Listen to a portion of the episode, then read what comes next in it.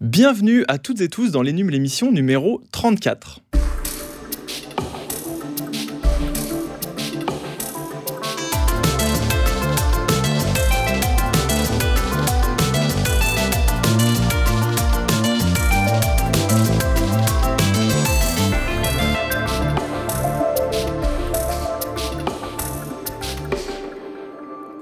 Salut tout le monde, c'est Mathieu. Je suis très heureux de vous retrouver pour ce nouveau numéro du podcast de la rédaction des numériques. Dans ce numéro, il sera d'abord question de téléphone portable et pas n'importe lesquels, puisque Samsung lance ses nouveaux fleurons, les Galaxy S21, que nous avons actuellement en test. Nous allons donc pouvoir vous dire tout ce qu'on en pense. On parlera ensuite de messagerie euh, instantanée et plus précisément de l'affaire WhatsApp, en pleine polémique avec le déploiement prévu de nouvelles conditions d'utilisation qui entérine en fait un rapprochement avec Facebook et des partages de données à la clé entre les deux entités. C'est un gros bazar, pour rester poli, mais on essaiera d'y voir plus clair ensemble. Et entre ces deux sujets, on vous proposera une pastille verte pardon, qui parlera d'indices de réparabilité sur les produits électroniques. Pour assurer ce programme, j'ai en ma compagnie du beau monde, quelques-uns de nos experts de la rédaction.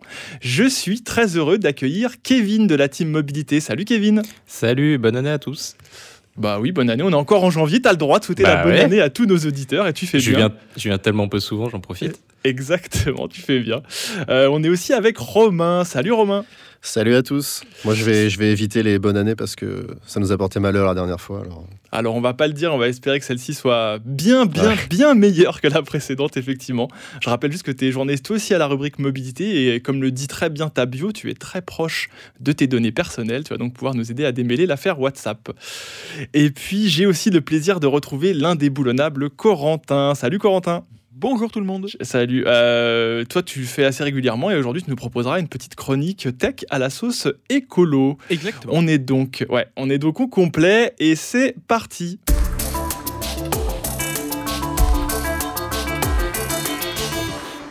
Alors, qui dit nouvelle année dit nouvelle livraison euh, de Galaxy, cette marque qui euh, désigne les smartphones phares de Samsung, l'un des leaders euh, mondiaux du marché des smartphones, est très emblématique car ces téléphones ont longtemps dominé l'offre en mobile Android. C'est un peu moins le cas aujourd'hui, mais généralement Samsung ne se plante pas. Et après des Galaxy 8, je crois, qui nous avait vraiment emballé, la marque peaufine en fait chaque année sa formule pour rester au top. Ces téléphones, Kevin est en train de les tester, et tu peux peut-être déjà commencer par nous présenter rapidement la gamme des Galaxy S 21 parce que ce sont, je crois, trois téléphones que sort Samsung d'un seul coup. C'est bien ça? Ouais, alors euh, c'est les trois téléphones, c'est déjà ce qu'on a eu l'an dernier avec les S20, S20 Plus et S20 Ultra. Cette année, c'est la même formule, mais c'est baptisé S21 pour le coup. Donc on a le S21, le S21 Plus et le S21 Ultra. Les deux premiers, donc le S21 et le Plus, ce sont les mêmes téléphones, en tout cas sur la fiche technique. La seule vraie différence, c'est la taille d'écran. On a du 6,2 pouces pour le S21 et du 6,7 pouces pour le S21 Plus. Donc c'est un peu plus grand que l'année dernière? C'est les mêmes tailles pour le coup. Ah, c'est les mêmes tailles, ok. C'est exactement les mêmes tailles. Et ensuite, on a l'Ultra, donc qui est euh, le, fleuron ultime de Samsung, le, le summum, on peut dire, qui du coup embarque tout le savoir-faire de la marque et qui lui propose une dalle de 6,8 pouces, ce qui est plus petit que le S20 Ultra de l'année dernière.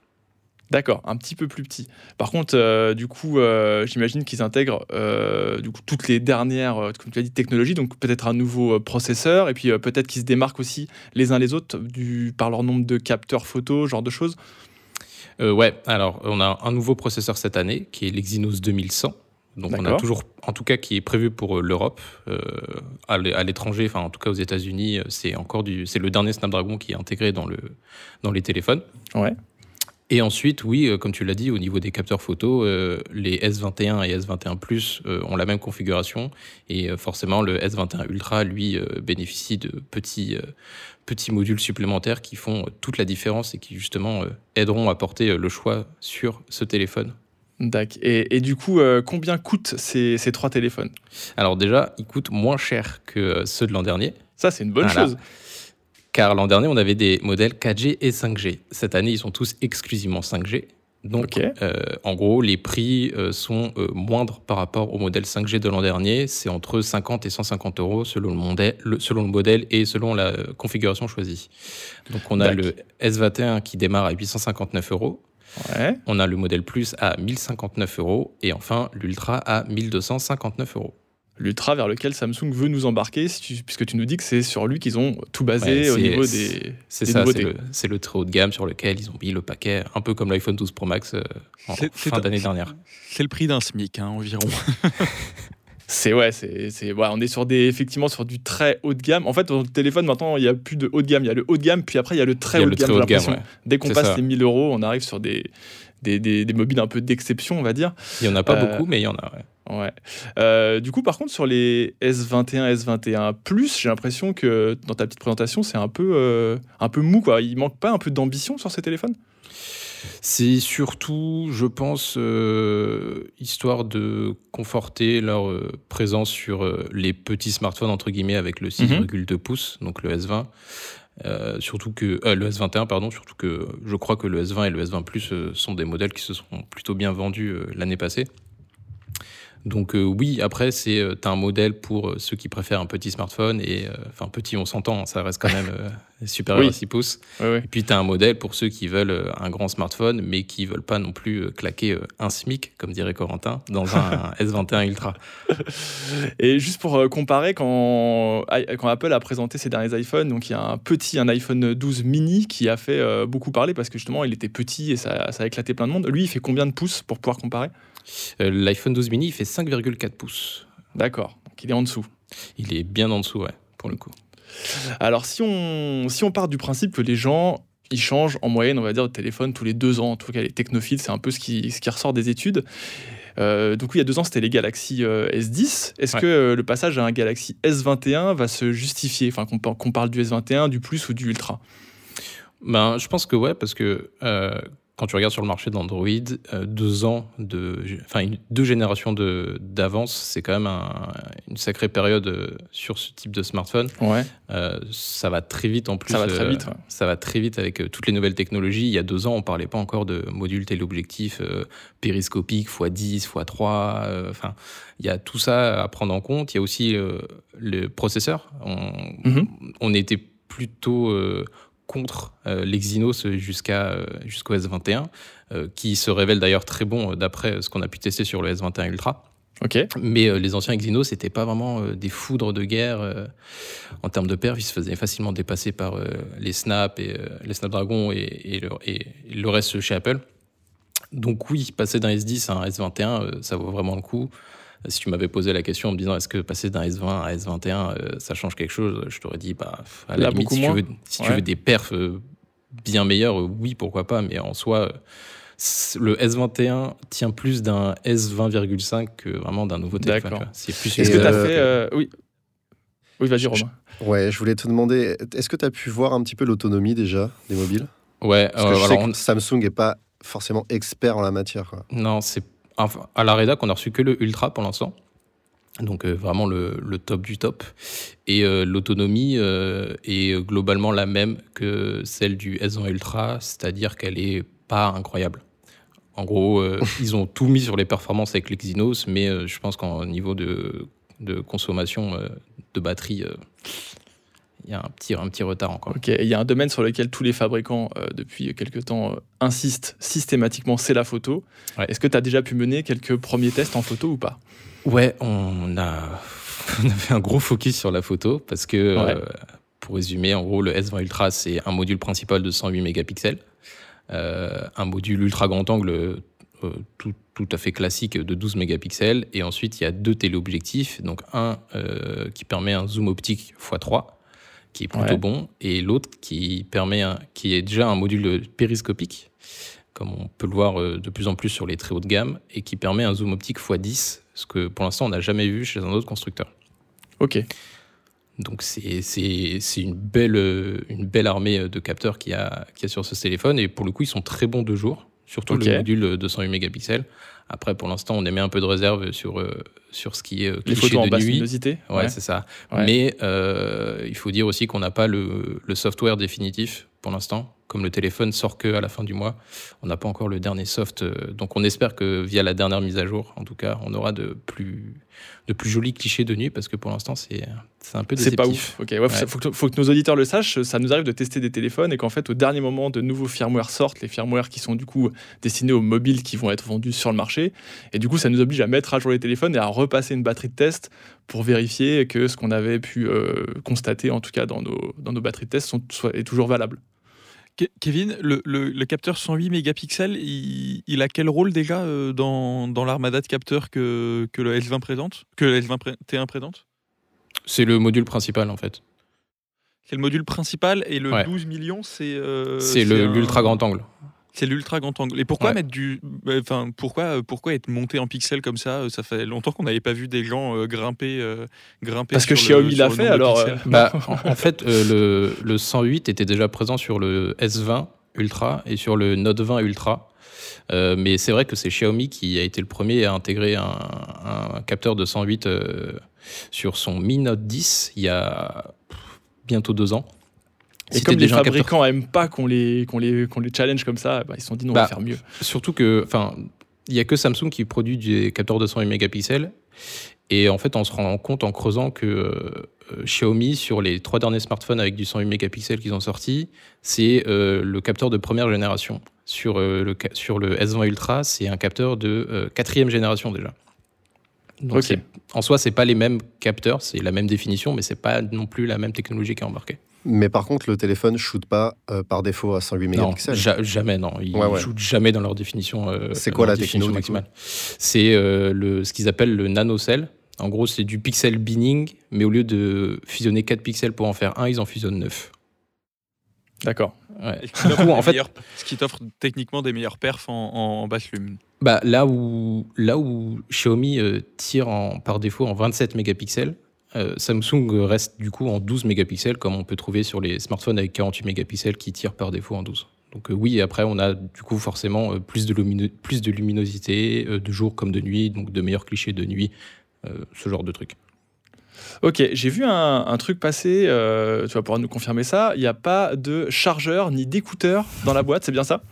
Ouais, alors, il y a des écouteurs, parce que... Ah, il y a des écouteurs parce que c'est la loi en Europe en fait, on est obligé de fournir une paire d'écouteurs, enfin les constructeurs sont obligés de fournir une paire d'écouteurs euh, D'accord.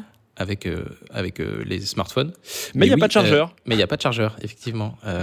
2021, c'est une année sans chargeur pour les constructeurs, j'ai l'impression. on a Apple qui a été le premier à ouvrir le bal et et tout le monde euh, s'est a fustigé euh, l'entreprise, même euh, les marques concurrentes et Samsung en a fait partie bien sûr. Ah. on a Xiaomi aussi à la fin de l'année dernière qui a annoncé son prochain fleuron et qui pour le coup n'incluait pas de bloc de charge, mais qui laissait le client choisir s'il en voulait un quand même d'intégrer dans sa boîte pour un coût de 0 euros, ce qui est plutôt ah, sympa. C'est plutôt bien. Mais oui, oui, pas de bloc parce que Samsung estime que tout le monde a déjà un bloc de charge de présent chez soi. C'est un peu la même politique euh, qu'Apple. Du coup, euh, sous couvert d'écologie, on fournit pas, euh, fournit pas de blocs de charge, ce qui permet de réduire les boîtes, ce qui permet de mettre plus de boîtes de smartphones dans un carton, et ce qui permet de faire plus d'envois. D'optimiser, d'optimiser, d'optimiser. C'est de là où ça fait, là où c'est un petit peu mesquin, pardon, pour un, téléphone à 1200 et quelques euros. Moi, j'ai juste une petite question, c'est sur la, puissance de charge en fait, parce que on n'a pas forcément chez nous un chargeur qui est suffisamment puissant pour charger rapidement le téléphone bah, euh, Pour le coup, euh, les smartphones de Samsung, c'est pas non plus euh, ceux qui, qui bénéficient de la plus grosse puissance de charge comme on peut trouver chez les Chinois. là, ça se limite à 25 watts, ce qui était déjà le cas l'année dernière. Et ce qui est le cas aussi sur certains smartphones de la gamme Galaxy A qui sont sortis dans le courant de l'année 2020. Donc en soi, même avec un chargeur de 20 watts par exemple, un truc domestique qu'on a depuis quelques temps, ça va fonctionner là Pardon, vas-y. Pardon. Non, vas-y, Corentin. Euh, là, où là où je trouve ça intéressant, c'est que Apple ne fournit pas de chargeur, mais a un chargeur propriétaire euh, sur l'iPhone qui est toujours le chargeur Lightning. Samsung ne fournit pas de chargeur, euh, mais les derniers téléphones Samsung ont, sont tous passés sur l'USB-C qui a vocation à devenir euh, la, connectique universelle. Donc euh, qu'on puisse, euh, qu'on puisse affirmer aujourd'hui tout le monde a un chargeur USB-C chez soi pour charger son téléphone, bah, c'est un signe que la connectique universelle qu'on connaît depuis quelques temps est vraiment en train de s'imposer puisqu'on juge que tout le monde a un chargeur USB-C chez soi. C'est peut-être un peu mesquin, mais dans, le, dans, la, dans la tendance, c'est intéressant à, à analyser en tout cas. Ouais, bah, est-ce que ça Pardon. Euh, juste, ça fait partie de l'argumentaire qu'ils nous avaient proposé en plus, enfin dont ils nous avaient parlé lorsqu'ils ont présenté le téléphone, c'est que depuis 2017, Samsung inclut un câble USB-C dans ses téléphones et du coup le bloc va avec et voilà. Romain, à toi, vas-y. Est-ce que ça explique en partie le fait qu'il soit moins cher cette année? Euh, C'est Honnêtement, je ne saurais pas te répondre parce que c'est pas un truc euh, sur lequel ils ont non plus trop communiqué. Euh, je pense pas. Je pense que c'est surtout. Euh, ça doit être léger. Le prix des chargeurs, euh, c'est pas, énorme. Hein. Surtout que si c'est les mêmes depuis trois ans. Surtout qu'on a des baisses entre 50 et 150 euros. à mon avis, un chargeur à produire, ça coûte pas autant. Je pense que c'est surtout le fait que la 5G se soit démocratisée, entre guillemets, qu'ils aient plus à produire deux fournées de smartphones, une 4G, une 5G je pense que ça aussi puisse. Et puis on est clairement sur une fixation des prix qui est très stratégique par rapport au marché. Ouais, c'est ça. Voilà, donc on n'est pas forcément sur euh, lié au coût de revient, effectivement sur le prix d'un chargeur qui va peut-être être, euh, dérisoire par rapport au prix total du téléphone.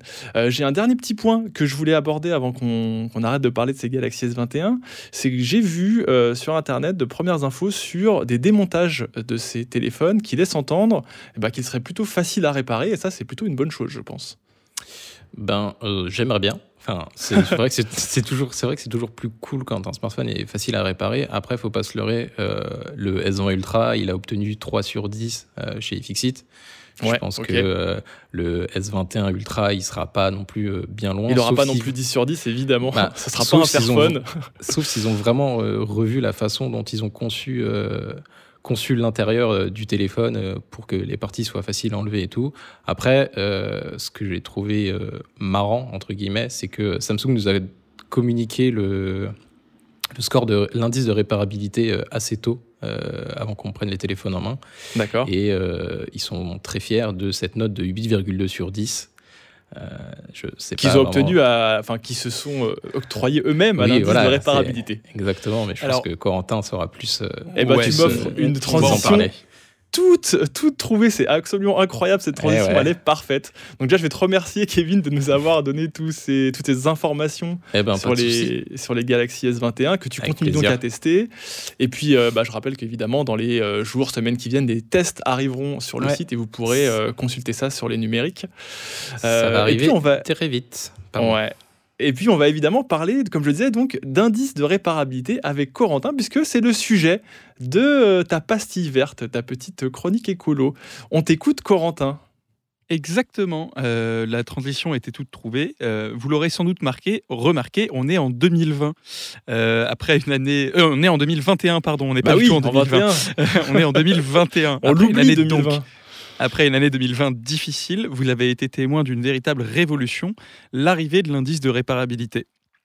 Et effectivement, après vous avoir bassiné une partie de l'année dernière avec ça, c'est officiel. Cette mesure phare qui était, qui était dans la loi anti-gaspillage s'est concrétisée au 1er janvier de l'année 2021. Donc, euh, vous serez tout excusé de pas vous, exactement vous, vous en être rendu compte, puisqu'on ne peut pas dire que cette nouvelle obligation soit terriblement bien respectée. Ouais, c'est un peu un euphémisme là carrément parce que c'est un peu nulle part en vrai. Chut, on utilise un euphémisme pour pas perdre nos sponsors.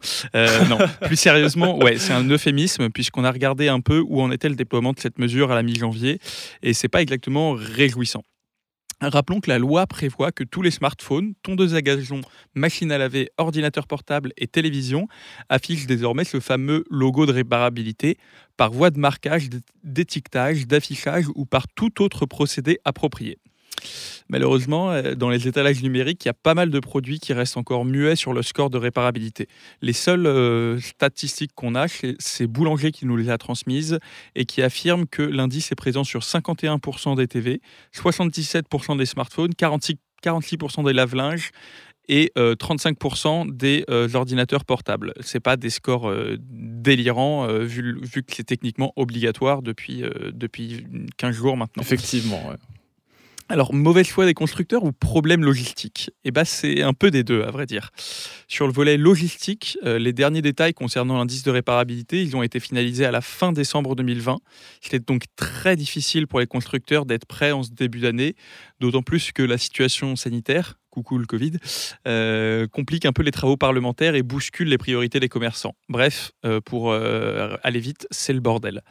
Après, il y a aussi une petite dose de mauvaise foi, puisque, je vous rassure, puisque comme les amendes pour le non-affichage de l'indice de réparabilité ne tomberont pas avant 2022, on imagine que beaucoup de constructeurs prennent leur temps pour déployer tout ça tranquillement et affichent de préférence les bonnes notes, attendant la menace d'un coup de bâton pour communiquer sur les produits moins bien notés des, amendes qui en plus seront assez dérisoires, puisqu'on parle de 15 000 euros, je crois, par fabricant. Donc, 15, 000 euros, 15 000 euros maximum pour une personne morale. Ok. Euh, du coup, ça donne quoi les, les premières notes auxquelles on a accès aujourd'hui? Eh ben, c'est euh, fluctuant. Euh, le euh, Galaxy Note 20, donc qui est sorti l'année dernière, lui, hérite par exemple d'un 8,1 sur 10, alors que chez iFixit, il est, qui est un site de démontage bien connu, il est sanctionné d'un 3 sur 10 en fait. Cette ah différence, elle s'explique par ce qui est pris en compte dans la note. Chez iFixit, c'est la démontabilité pure du produit, alors que chez nous, c'est la démontabilité, mais aussi la mise à dispo des pièces détachées, le suivi logiciel, l'assistance, etc., etc. Donc, on peut avoir des téléphones avec de bonnes notes, mais qui ne sont pas faciles à démonter pour autant.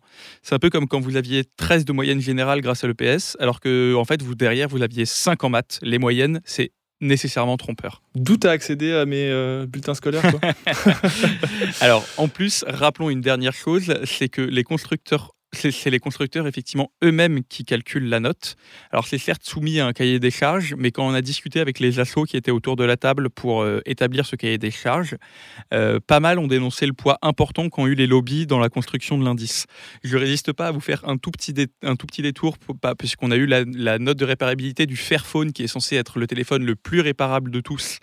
Il a hérité d'un 8,7 sur 10 donc il est à peine au-dessus d'un Galaxy Note 20 dont, je mhm. vous parlais.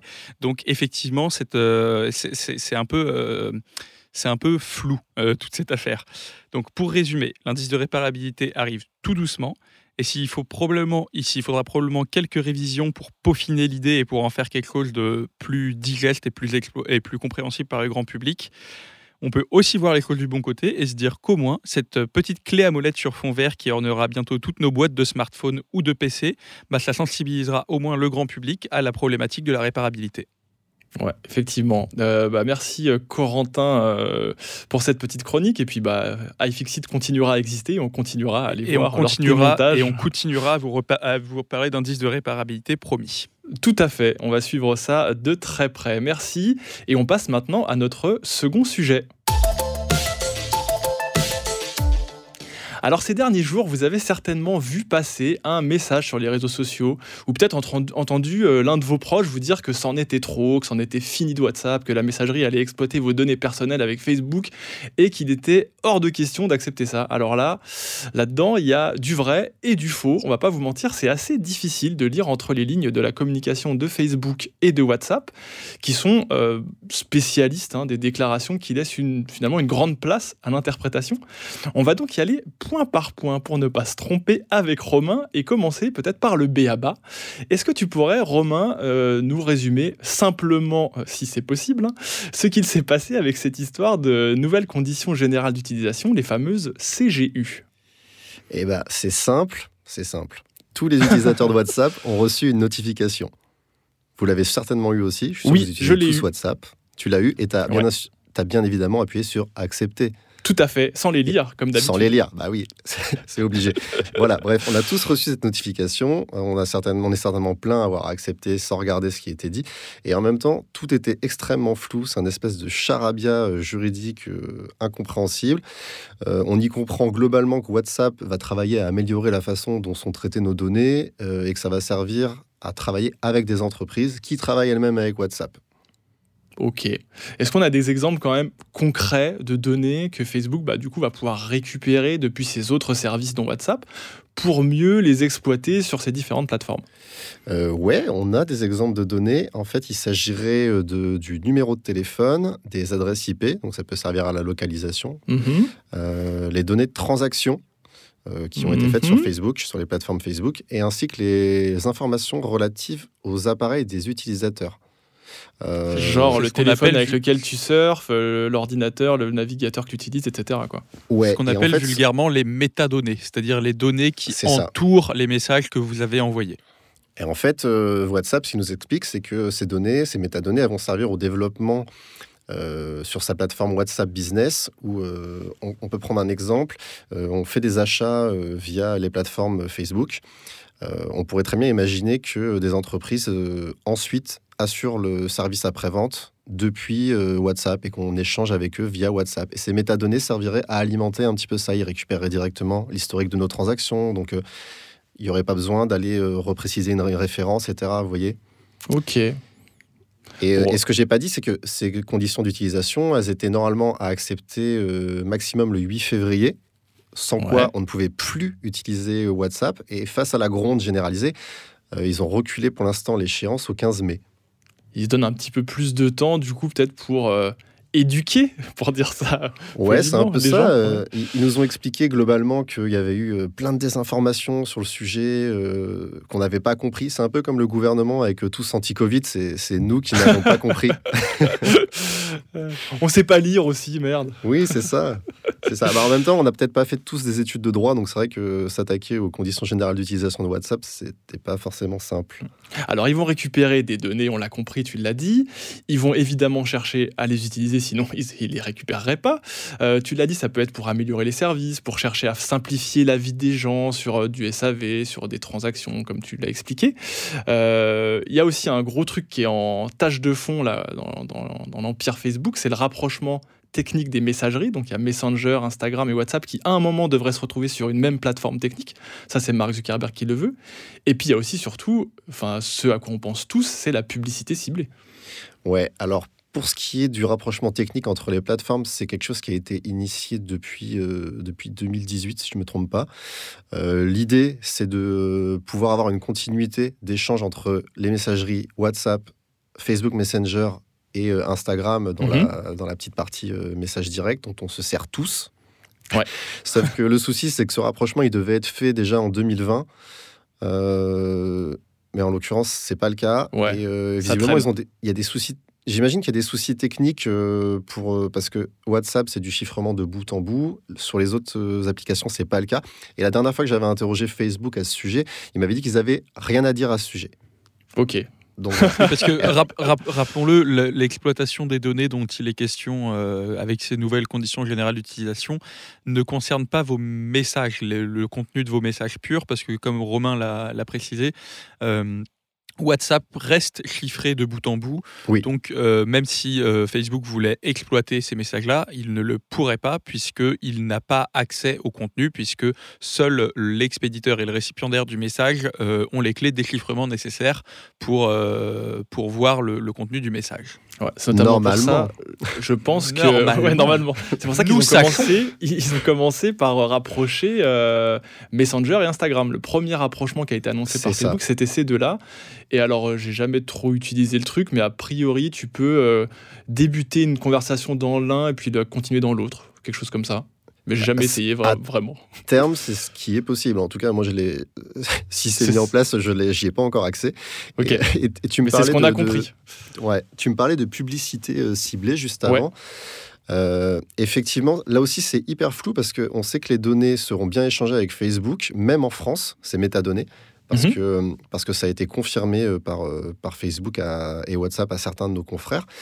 Euh, et sur son site, justement, WhatsApp précise aussi qu'à l'avenir, s'ils décident de partager de telles données, ils devront grosso modo avoir un accord préliminaire avec le commissaire irlandais, puisque mhm. WhatsApp est basé en Irlande pour ses activités européennes. Euh, afin bah. d'établir un, périmètre d'utilisation en fait. Ok, bah, on verra ça, mais c'est vrai qu'en Europe, on a un petit truc qui s'appelle quand même le RGPD, et c'est censé quand même protéger les utilisateurs de bah, d'abus sur ce genre de ciblage publicitaire, je pense. Ouais, voilà, c'est ça. En fait, globalement, euh, aujourd'hui, on va pas pouvoir faire de, de publicité ciblée euh, sans accord préliminaire du, du de l'utilisateur, et en plus, il faut que ce soit encadré. Il y a des accords à trouver avant. Ouais. Euh, je crois que les conditions générales d'utilisation qui ont été présentées aux, par exemple, aux utilisateurs américains de WhatsApp, elles sont un peu plus euh, directes et un peu plus compréhensibles sur le fait que on parle bien de publicité ciblée aussi. Hein. Bah, plus, plus compréhensible, je sais pas. Euh, mais effectivement, j'ai vu passer, évidemment, on n'est pas en vidéo ici, mais j'ai vu passer un tweet qui comparait les conditions générales d'utilisation présentées hors Union européenne et au sein de l'Union européenne. Et il y a toujours des petits bouts de phrases qui sont, qui sont différents, qui permettent d'interpréter autre chose. Euh, effectivement, c'est beaucoup plus permissif en dehors de, l'Union européenne. Là, ils vont clairement pas se gêner pour, pour, pour bien exploiter les métadonnées euh, au max. Yes. Corentin, tu voulais ajouter un petit truc? Euh, ouais, c'est surtout. Non, c'est effectivement que le, langage des CGU est, nécessairement plus complexe parce que le, le, règlement général sur la protection des données, RGPD, est est également hyper complexe et, euh, et, du coup les boîtes, euh, les boîtes doivent, euh, doivent adapter leur, leur, leur, jargon en Europe, ce qui rend pas forcément, ce qui, est, ce qui, ce qui, vous, qui techniquement nous protège un peu plus, mais rend pas forcément les, le, tout ça beaucoup plus digeste. En tout cas, euh, moi, je les ai aussi euh, contactés là récemment pour avoir des, précisions sur tout ça. Et euh, en gros, ils sont un peu en train de peut-être réécrire leur truc ou je sais pas, mais en tout cas, leur, réponse est genre attendez, on est en train de voir en interne pour être plus clair avec nos utilisateurs, on revient vers vous. Donc, donc voilà où ils en sont. En tout cas, suite à, cette annonce, hein, Facebook et WhatsApp, ils se sont pris un véritable shitstorm, comme on dit, euh, dans la tronche euh, sur les réseaux sociaux. Euh, alors c'était assez prévisible, moi, je trouve, dans la mesure où, par exemple, il y a quelques semaines, quelques mois, il y a une annonce comme l'obligation d'utiliser un compte Facebook pour utiliser les matériels Oculus de réalité virtuelle. Et eh ben ça avait déjà déclenché un mini soulèvement chez les utilisateurs Oculus. Et on parlait pas d'un service aussi populaire que peut l'être WhatsApp. Et là, j'exagère pas en disant qu'ils sont quand même fait défoncer. Vous qui suivez un peu les réseaux sociaux, c'est un peu ce qui en ressort. Mais en fait, c'est un peu ce coup-ci. Encore une fois, c'est la goutte d'eau qui fait déborder le vase. Combien de temps euh, ça va durer On ne sait pas. Peut-être que dans euh, deux mois, ce sera oublié. Tout le monde aura accepté les mhm. nouvelles CGU. On n'en parlera plus. Mais en fait, on, avec WhatsApp et par extension avec la galaxie euh, Facebook, on, cumule les, choses qui heurtent l'utilisateur. On a euh, déjà ce langage hyper opaque dans la présentation de, comment on exploite nos données. Mhm. On a euh, le fait que Facebook avait promis de ne pas toucher aux données personnelles lors du rachat de WhatsApp en 2014. et au final, on se rend compte que bah, la promesse est rompue.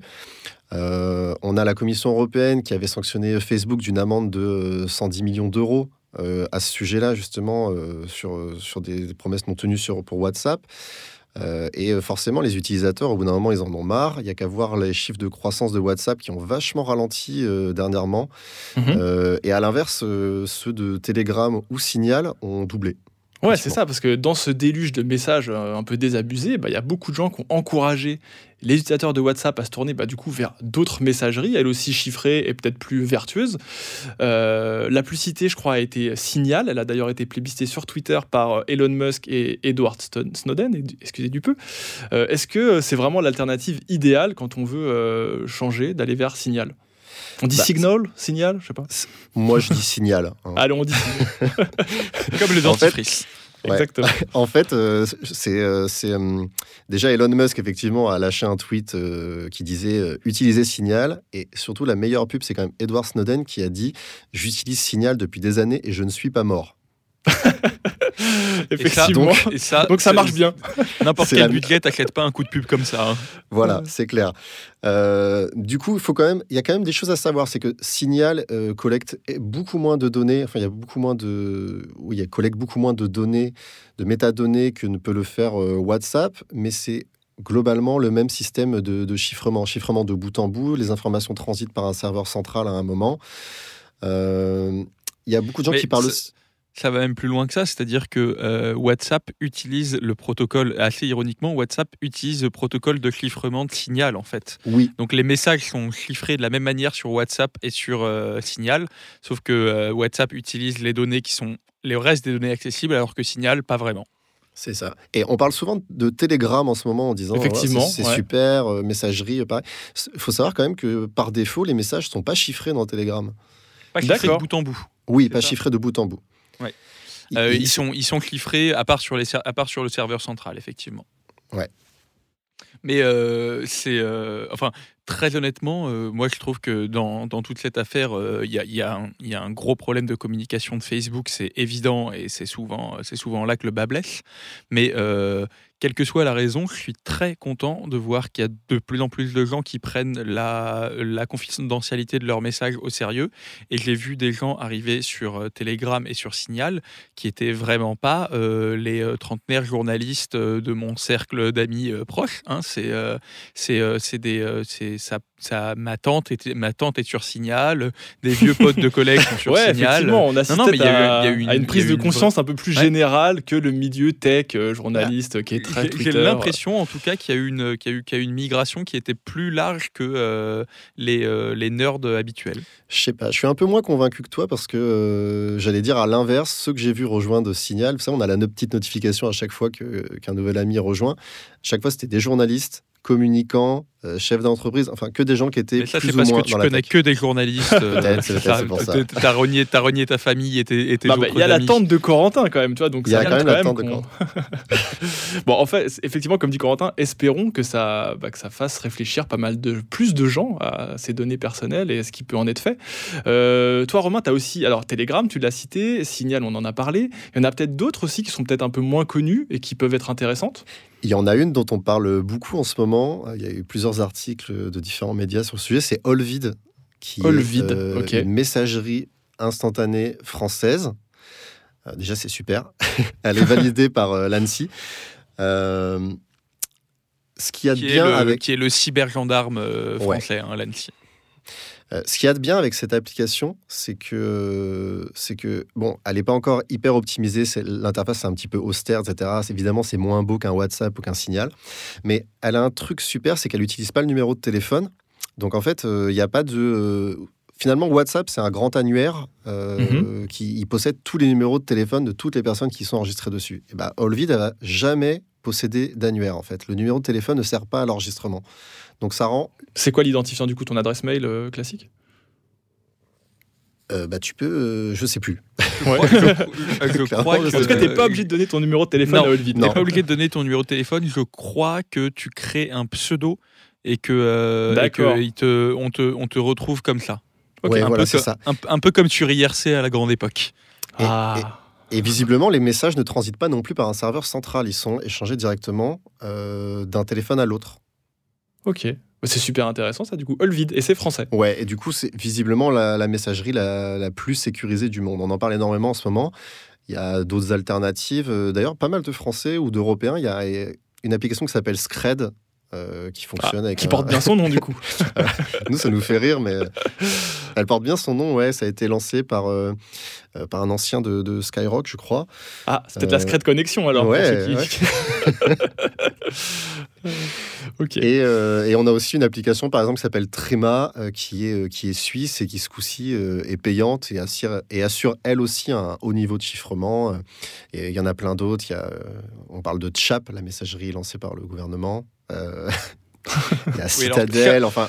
Cap, c'est c'est un truc réservé aux réservé aux membres du voilà du, du, gouvernement et, et ces gens-là normalement hein, dans mes souvenirs. Donc Romain, il, était peut-être dedans. Hein.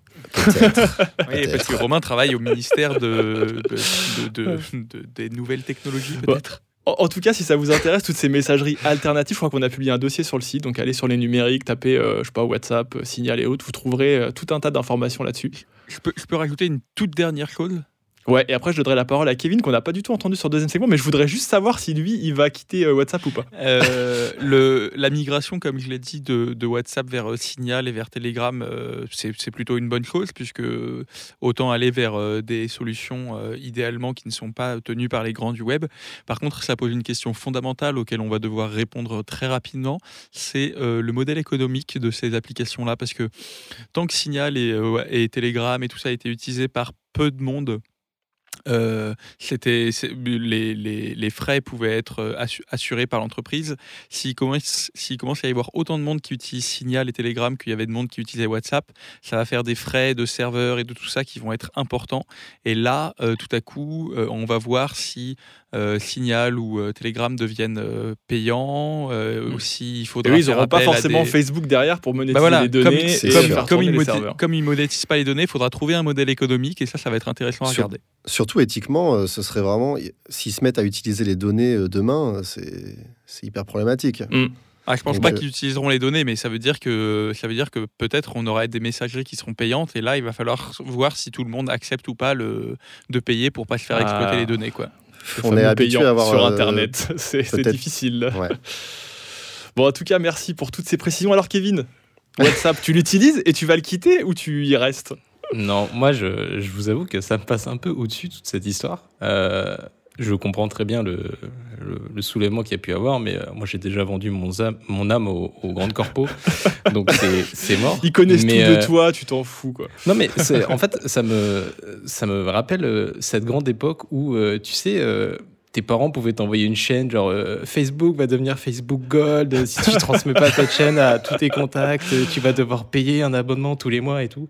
Et le, vu la, dimension que ça a pris, ça m'a un peu rappelé ça. Mais du coup, pour, euh, pour une chose réelle et, plutôt bonne. Mais euh, ça rejoint aussi ce que disait Corentin sur le fait qu'à terme, est-ce que ça va devenir payant et tout. Et j'ai vraiment hâte de voir des chaînes envoyées par ma mère qui me dit vas-y, il va falloir payer. Payant. Tu diras écoute, maman, je t'envoie Romain, il va tout expliquer. il va falloir payer WhatsApp euh, transmet ça à tout ton carnet de contacts. non, mais Kevin, il doit cliquer sur toutes les publicités ciblées sur Instagram, je le vois bien. Swipe up. je non, mais la euh, nourriture grâce à Instagram, demande à Thomas. non, mais soyons honnêtes en plus, hein, particulièrement euh, les, les, testeurs de smartphones chez les NUM, ils ont leur compte Google sur 16 téléphones différents, ils retéléchargent leur application partout et tout ça. C'est compliqué d'être très soucieux de sa vie privée quand ton, quand ton boulot c'est de tester des téléphones téléphone, à vrai dire. Quand tu signes ton contrat de travail, on te met, c'est genre, euh, j'accepte de divulguer mon, mon, qui je suis à tout le monde, toutes mes infos. Surtout qu'il y, y, a des outils sur lesquels ça me fait un peu rire quand euh, tu me présentais tout à l'heure comme euh, assez proche de ces données. Il y a, il y a des, on a des outils internes où on est obligé de donner 800 autorisations au téléphone. Moi, je me suis fié à ta bio, mais bon, après, tu, tu fais, tu fais l'effort, en tout cas, d'être proche de tes données et d'essayer. On essaie. On essaie, voilà. Bon, en tout cas, merci vraiment à tous pour, euh, pour ces précisions. C'est la, la, fin de cette émission. C'est donc l'heure pour moi d'adresser tout plein de remerciements. Alors, d'abord, merci à vous, hein, chers collègues, d'être venus parler dans le micro de l'émission. Ça fait toujours très plaisir. Euh, merci également à vous, chers auditeurs, de prendre le temps de nous écouter. On espère que vous aurez passé un moment instructif et puis plaisant, si possible, en notre compagnie. Nous, en tout cas, on s'éclate toujours à préparer et enregistrer cette émission. Merci à Benoît, euh, aussi notre homme de l'ombre qui gère les records d'une main de maître. Et puis, eh ben, on vous donne rendez-vous à la semaine prochaine. D'ici là, portez-vous bien. Ciao tout le monde. À bientôt. Salut. Ciao.